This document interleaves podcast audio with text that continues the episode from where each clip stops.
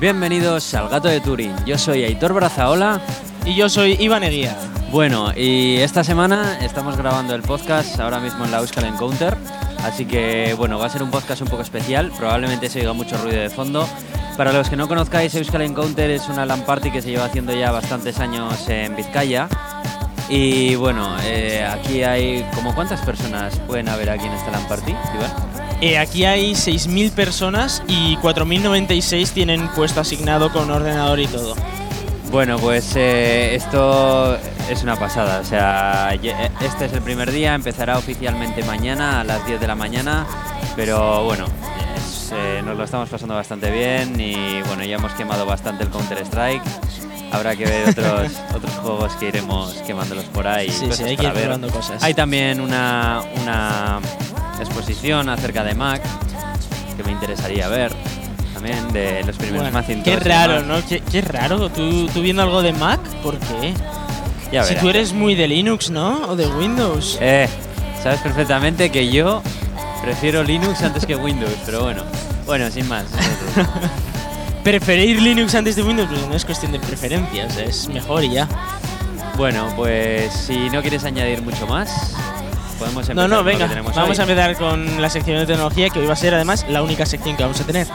Efectivamente. Y además va a ser una tecnología coronada eh, por Iván, ni más ni menos. Sí, sí. O sea, aquí Sí, Iván sí. se lleva la mayor parte del protagonismo. Así que venga, Me, me he implicado a fondo. vamos con tecnología.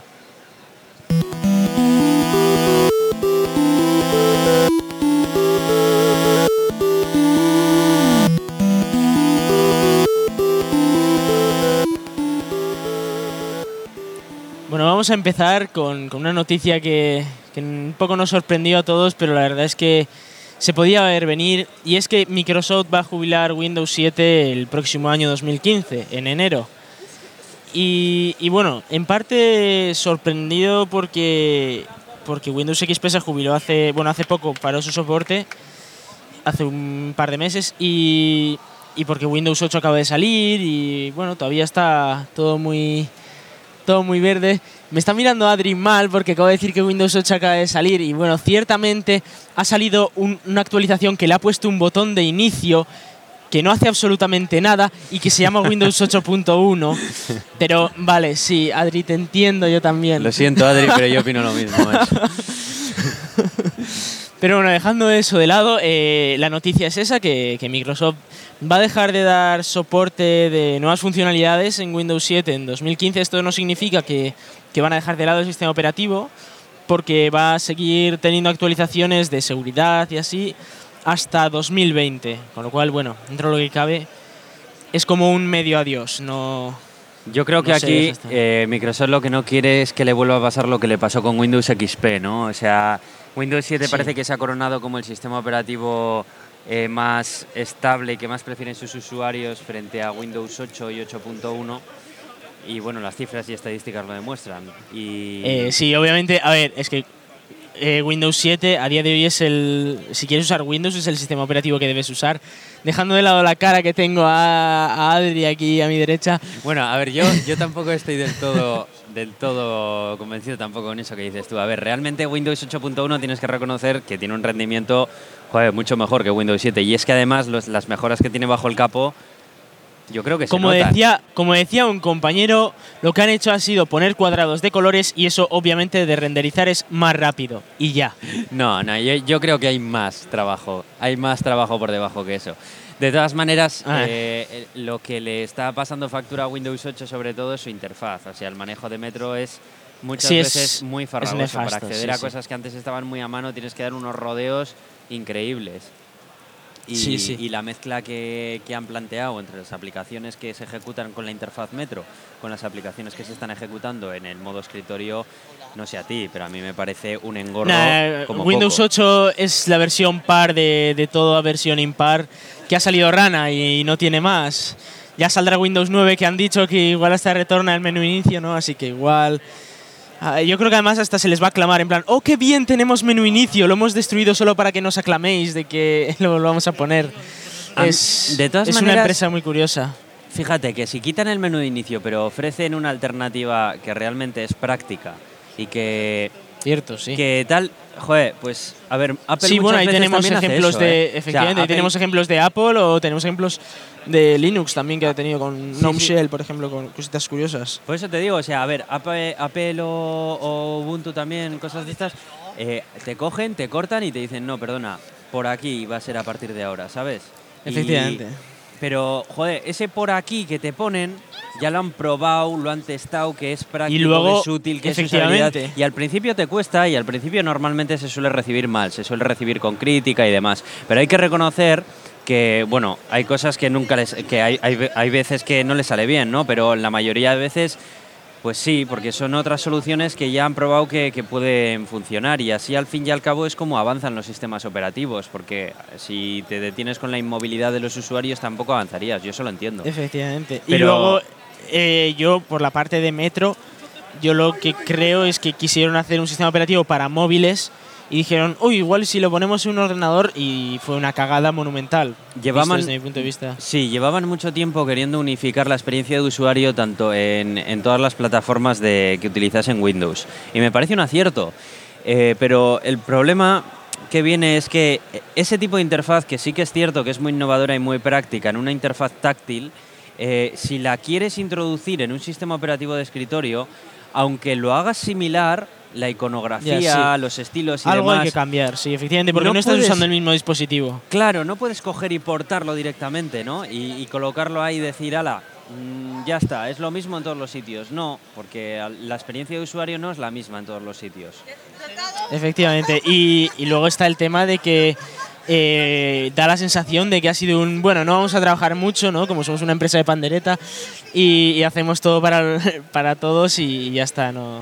Bueno, No a mí, sinceramente, no me ha gustado nada cómo se le han montado en Windows a mí 8. me parece que han estado dando palos de ciego y yo creo que la idea es buena, pero que les faltaba pulirla más, que, que sacarla, sacar esa interfaz así en todos los dispositivos, a mí me parece un error. O sea, yo creo también. que esa interfaz la tenían que haber pulido en sistemas de escritorio y probablemente podría haber sido un éxito y podría ahora mismo podríamos no estar rajando mal acerca de ella. Podríamos Mm, decir bueno, es Microsoft, Windows- yo creo que rajearía igual, pero, No, pero yo por ejemplo pero sí, tendría otros argumentos.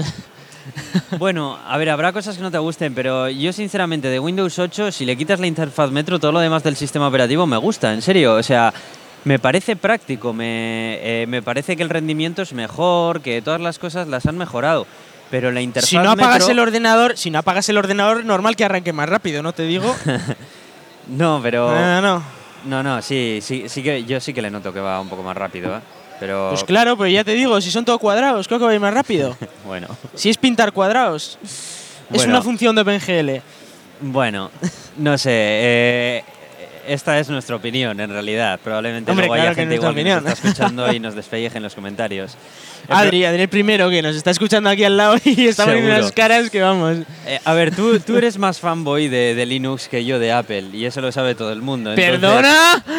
¿Qué? Si te fuiste hasta Londres, llevaste a tu novia hasta Londres solo para comprarte un iPhone. Por favor, que te, está, que te miraba con una cara, le- la levantaste a las 6 de la mañana, la pobre. Eso, eso no es del todo cierto. Y A tengo ver, que decir ¿cómo en que mi no? defensa que sigo eligiendo productos de Apple porque me parece la compañía que se ajusta más a mis necesidades. Pero si Por pasado favor. mañana es otra empresa que se ajusta más a mis necesidades, yo no tengo ningún problema por cambiarme. Yo busco ser práctico. Por favor. Y a día de hoy es lo que mejor se ajusta con mi flujo de trabajo. Bien, bien. Pero no me vas a hacer caso porque eres un fanboy. Fanboy. Yo fanboy, venga, hombre. Pero Bueno, si yo uso a ver, cualquier que- sistema que operativo que me enrollando. Lo que quería decir con esto es que yo estoy intentando ser con Windows lo más imparcial que puedo, ¿vale? O sea, no, eh, no estoy intentando criticarlo por criticarlo. O sea, es mi punto de vista Bueno. y bueno, sin más. Efectivamente. Somos muy objetivos los dos. Bueno, unos más que otros. Bueno, Bueno, adelante. Eh, bueno, eh, la- en el anterior podcast dijimos que íbamos a hablar del Google I.O. Y, y bueno, pues vamos a hablar un poco del Google I.O. con un par de, un par de noticias así un poco importantes.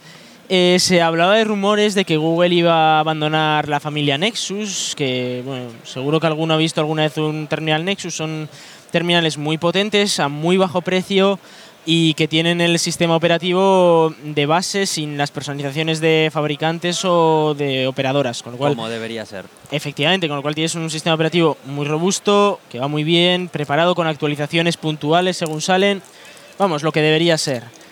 Y se hablaba de que iba a desaparecer esta familia, pero por lo visto eh, lo que ha dicho Google es que de momento no, no va a desaparecer y de hecho eh, han sacado un Nexus 5 amarillo, que a mí personalmente no me gusta nada, pero, pero Eh, oye, es muy poquero, tengo que decir, ¿eh? bueno. El tiene- Nexus tiene 5 su amarillo, ¿qué opinas, Adri? es muy Nokia, dicen. Bueno, puede, puede ser que sea un poco Nokia. Bueno, Bueno, a ver, que tampoco te la flipes, que Nokia no ha inventado los colores, ¿eh? A ver si vas a venir aquí Mm. ahora de... bueno, sin más, a mí tampoco me gusta mucho, pero bueno, pero... Pero, bueno, a mí la noticia gustos- de que, de que Nexus sigue existiendo me, me gusta, porque sí que es verdad que van a venir eh, ahora unas nuevas familias que son Android Silver y así, que, que van a traer, pues eso, eh, no va a ser como Nexus, pero sí que va a tener algo de control Android sobre el hardware y tal, que no va a ser tanto un Google Play Edition. Y bueno, tiene, tiene buena pinta, pero, pero sí que es verdad que los Nexus molaban. en- Pero en también por el realidad- hecho de... Entonces. ¿en qué se va, se, se va a diferenciar Android Silver de los Google Play Edition? eh, en que Android en los Google Play Edition no controla el hardware para nada y en los Android Silver sí que va a poder controlar el hardware. Ah, vale, Y vale. va a tener especificaciones y, y además va a tener las el derecho a actualización el propio Google. Sí, que se va a preocupar de actualizarlos. Eso es. Bueno, eh, a mí me parece muy bien, la verdad. Eh, uno de los, uno de los de las cosas que para nada me gustan de la plataforma Android y uno de las cuales esto- soy un feliz usuario de iOS es precisamente pues esa descentralización que hay, esa fragmentación que muchas veces hemos hablado en sus dispositivos. Sí. Y yo cuando hubo una temporada que tuve un Nexus, eh, el, El, que mío, ahora mismo el que ahora tengo yo.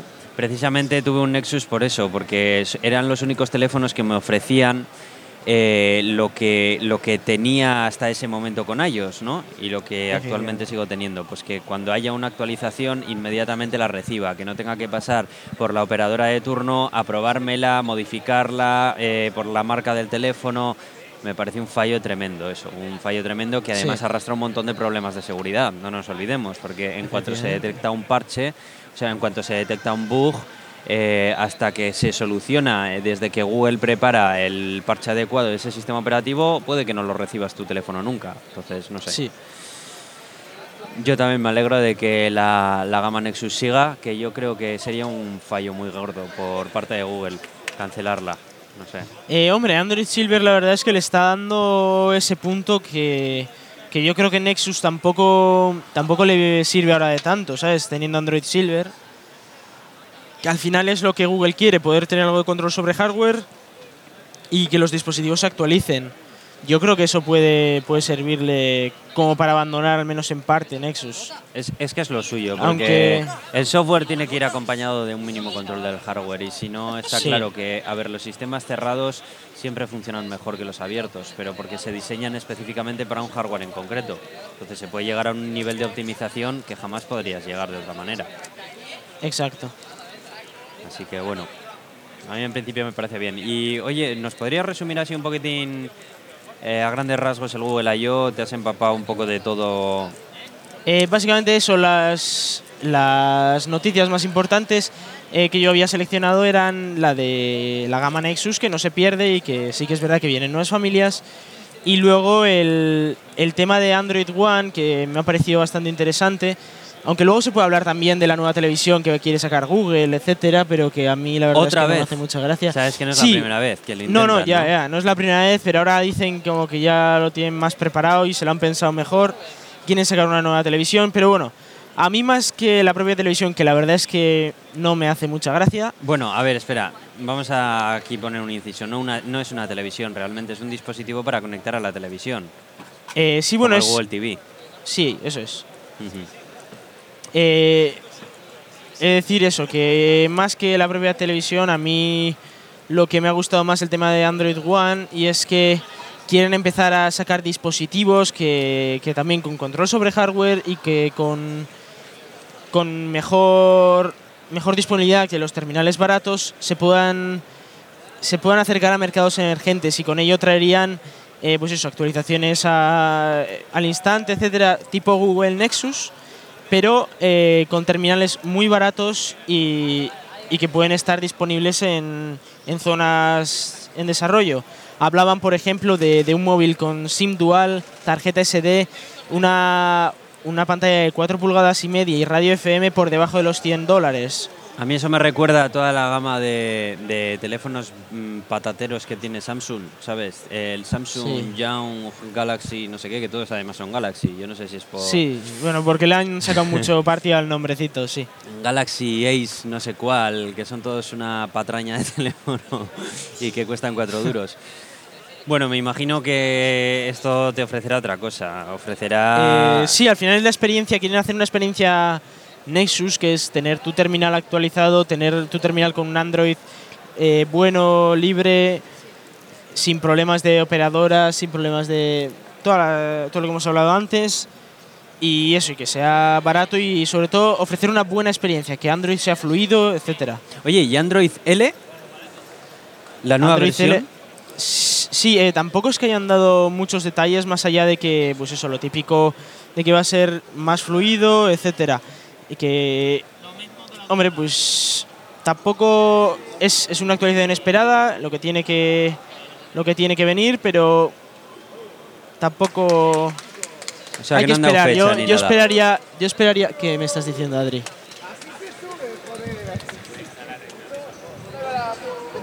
¿Hay una beta ya? Me, me he perdido una semana, gente, ya lo siento. Pero sí, me, me dicen que hay una. Me dice Adri que hay una beta ya que se puede probar. Bueno, Bueno, vale, vale. bueno, Pues me, me he perdido yo una semana de vida, ya lo siento. Va- Vamos a pedir perdón a los oyentes, que cualquiera que nos esté escuchando y sepa que está la beta, Sí, pues, sí. vamos. En fin. Vale, bueno, prometemos hablar de esto cuando tengamos más datos, ¿vale? vamos a pasar a la siguiente noticia que teníamos Vale, vale. para comentarla. Bueno, pues eh, vamos, a, vamos a hablar de, de Raspberry, que han sacado un nuevo modelo, el modelo B Plus. Y, y bueno, eh, esto es la repera, yo quiero uno para empezar. Eh, bueno, Raspberry son pequeños ordenadores ARM que, que se puede, son el tamaño de una tarjeta de crédito y que permiten pues eso eh, usarlos como un ordenador normal, que además tienen un montón de pines en los que poder conectar pequeños dispositivos que queramos usarlos como, como se nos ocurre. De hecho, nosotros estamos haciendo un globo que queremos mandarlo a la estratosfera y vamos a usar como plataforma Raspberry Pi.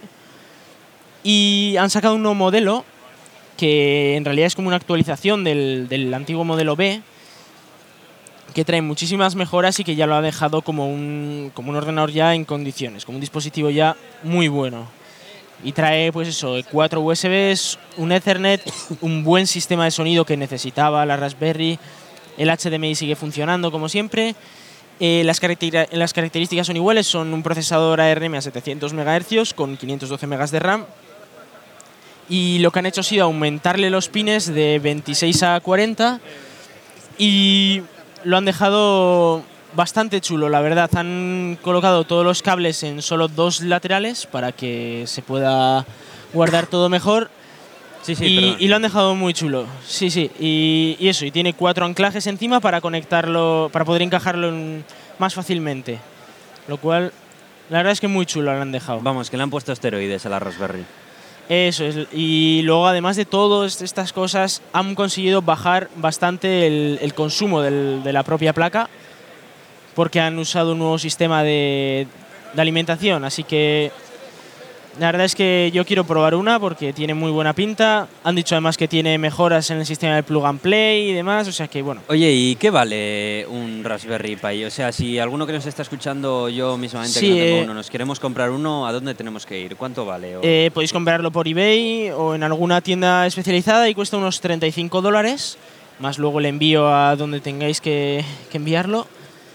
Y, y eso, por 35 dólares tenéis un, un pequeño ordenador con HDMI y todo que la Pero es que tira ya muy te bien. viene con caja y todo. ¿Qué accesorios son los No, te viene solo que la- necesitas? ¿Cuánto cuestan?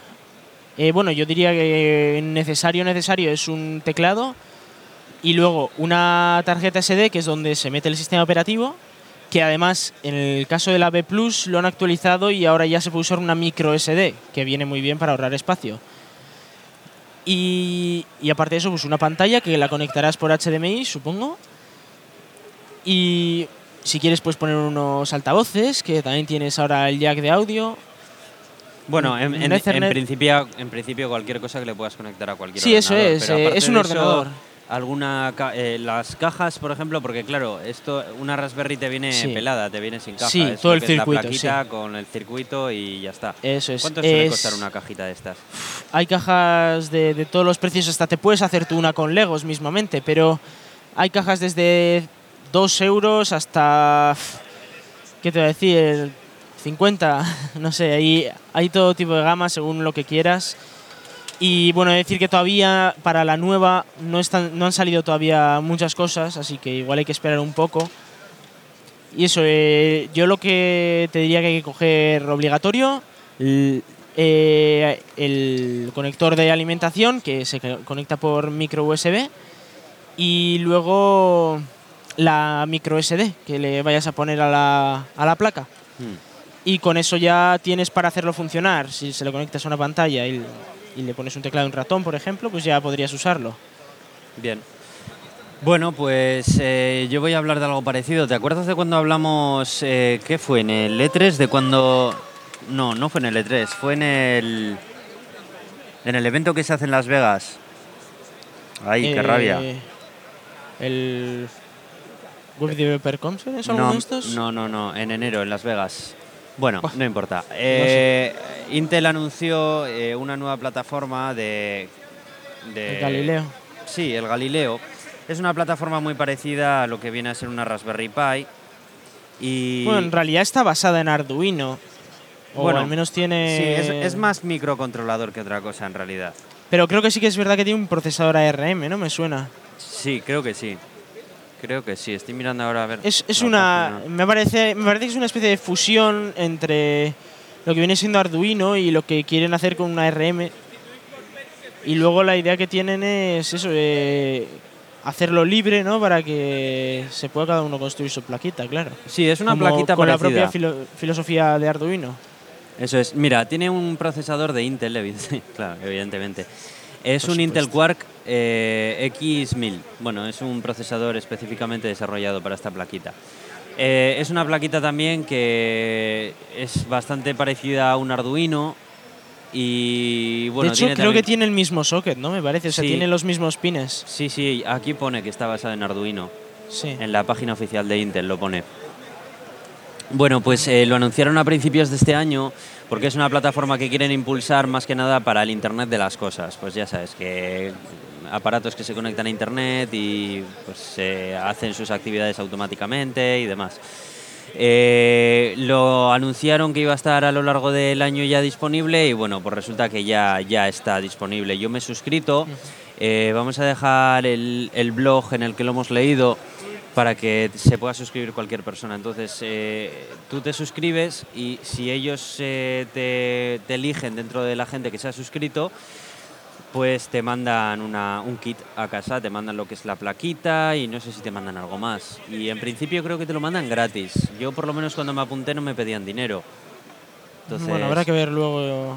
yo me he apuntado. Sí, si, si la recibo, pues eh, jugaré un poco con ella a ver qué cositas se pueden hacer y ya te avisaré y lo contaré por aquí. Sí, sí. ¿Vale? Mientras tanto, Y me pues la bueno. dejarás probar, supongo. Sí, sí, sí, claro. No sé, yo, eh, de todas maneras, con estas cositas no tengo muchas ideas yo de, de cómo, de qué cosas hacer con ellas y tal. Igual cambia Se cuando la hacer robotitos o alguna cosa de esas. Bueno, Sí, tiene- pero Tiene sus opciones. Que Yo, por tampoco- ejemplo, en casa me he hecho un media center también y bueno. Sí, para hacer media center. Pero bueno, es o que... como yo, te montas un globo estratosférico y. Sí, ya, bueno. no sé, para Media Center tengo un Western Digital eh, muy chiquitín que se conecta y hace streaming de todo lo que tengo en el ordenador y tal. Entonces, Mm. bien, entonces tampoco tengo esa necesidad. No sé. Bueno, cuando me llegue, si me llega, ya te contaré a ver qué cositas se me, ha- se me han ocurrido Sí, hacer sí. con él.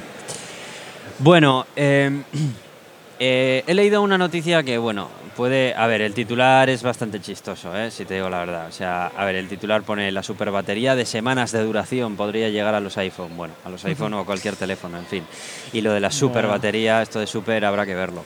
Pero bueno, me ha llamado la atención porque me parece que es un, un, campo en el que todavía se tiene que avanzar muchísimo. Tenemos smartphones que tienen una pantalla gigante, que tienen unos gráficos alucinantes, un procesador que no sé qué, pero seguimos te teniendo que recargar todos los teléfonos durante cada día, vamos, y muchas veces Sí, más de una vez al día. Efectivamente. Entonces vamos a llegar a un momento en el que no tiene sentido seguir aumentando potencia de procesador, por mucho que consigamos economizar el consumo del mismo, porque llegará un momento en el que no se pueda economizar más y, y, bueno, las baterías son las que son, siguen basadas en iones de litio y poco más, ¿no? Entonces, eh, un, ya hay ciertos, ciertas investigaciones que supuestamente es por una empresa que fue comprada por, por Apple, o sus patentes al menos, que son unas, unas baterías que están basadas en hidrógeno. Eh, entonces, podrían, dicen que con una batería de hidrógeno, porque se podrían recargar a sí mismas las propias baterías, o sea, mientras tienen carga, serían capaces de seguir cargando las células que, que tienen en su interior. No, no está todavía muy claro cómo, cómo funciona esto. Aquí hay una pequeña explicación acerca de cómo funciona. Pero no sé, me suena un poco a ciencia ficción de momento. Pero si. ya hay- Básicamente suda el teléfono, ¿no? Digamos, porque echa agüita. No sé muy bien, pero sí, por ejemplo. El- tú qué gracia le hace al procesador eso, ¿eh? No lo sé. La verdad es que tendrán que investigarlo bastante bien. A esto todavía le queda bastante. O sea, esto ni el iPhone 6 y ni el, yo creo que ni el iPhone 7 como lo pone aquí el... Bueno, el iPhone 7 tal vez, porque el iPhone 6 después irá al 6S, el 7 no será el siguiente al 6. Habrá uno de por medio, así que bueno, tal vez. Necesitamos grafeno y todo, el resto esto va así. Esto se arregla con un poco de grafeno, ¿no? Eso, le pones un poco de grafeno por delante, otro por detrás y eso ya tira como si nada, tío. Semanas, un par de años con batería. Pues sí, la verdad. Así que bueno, pues oye, aquí está. Para los que os interese un poco enteraros de cómo funciona este sistema, tenéis el- la entrada de blog en la que lo he leído y me parece que es que es el siguiente pilar que hay que investigar. Así que, Sí, bueno. he de decir que el tema de la autonomía ya no solo para los teléfonos, sino que también para los vehículos, que, que a día de hoy la autonomía que tienen es muy poca, la velocidad de carga muy lenta. En general tienen que mejorar bastante esto y, y yo he de decir que la tecnología por la que apostaría es el grafeno, que, que se está hablando de que una batería de grafeno podría durar hasta 10 veces más y cargarse en 20 veces menos tiempo, ¿no? Es, es como, bueno, unas barbaridades brutales. Un día tenemos que informarnos bastante bien acerca del grafeno y hacer una fonda acerca de ello, ¿eh? porque ¿Quieres que lo del grafeno ya empieza a sonar como que la Es resbala, magia, ¿sabes? sirve O sea, para todo, Según sirve oyes grafeno todo. desconectas, es en plan de te pueden contar cualquier tontería después que dices, bueno, es grafeno, ¿sabes? Podrá hacerlo, yo qué sé. Y, y no, a ver, vamos a ver, somos un podcast que nos gusta la ciencia y la tecnología. Vale, vale. Un día vamos a coger y... No, yo he de decir que, que si quieres luego te paso unos enlaces y, y lo miramos, pero vamos, ya te digo que el grafeno mola mucho, ¿eh? Ya, pero Tiene bueno, muchas es que está muy mitificado también. Últimamente se está mitificando de una Sí, manera sí. que, madre mía, a mí me gustaría desmitificarlo un poco. Le, eh, vamos a ver si nos empapamos un poco acerca de- del tema, de la materia y bueno, nos podemos currar una fondo un día, ¿vale? Vale, vale. La siguiente. Pues sí, la siguiente. Y bueno, eh, realmente no tenemos mucho más, ¿verdad? No, yo creo que con esto Venga. ha sido suficiente. Hoy es un podcast un poco más cortito, pero también es verdad que es un podcast especial, que estamos aquí en medio de la Euskal, con todo el follón que esto supone. Y bueno, la verdad es que son las 3 de la mañana, tampoco nos vamos aquí a extender mucho, ¿no? Sí, sí, probablemente ya estéis escuchando los gritos de alrededor de la gente que está sumida en sus videojuegos Sí, o simplemente haciendo la coña o... Bueno, De hecho, yo estoy escuchando gritos de, de tu, de tu lado y así. Sí, sí, Pero tengo bueno, por no aquí importa. cerca una persona que, vamos, parece Tarzán.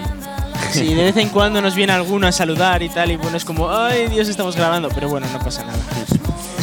Bueno, pues ya podemos tachar esa cosita de la lista de, de cosas que hacer antes de irnos al, al, al agujero, que es grabar un podcast en una LAN party. Así que, bueno, no sé qué tal saldrá este experimento. Saldrá después de la Euskal Encounter porque tendremos que editarlo y demás. Y bueno, Creo que estos días van a ser bastante locos, así que no podemos prometer nada.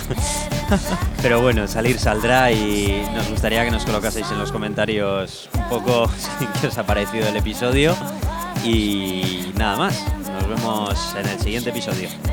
Eso es. Y acabamos recordando también nuestros métodos de contacto, que serían arroba el gato de Turing en Twitter y el gato de Turing arroba gmail.com y luego eh, nuestros twitters personales, que yo soy arroba racican con Z y con C y Aitor.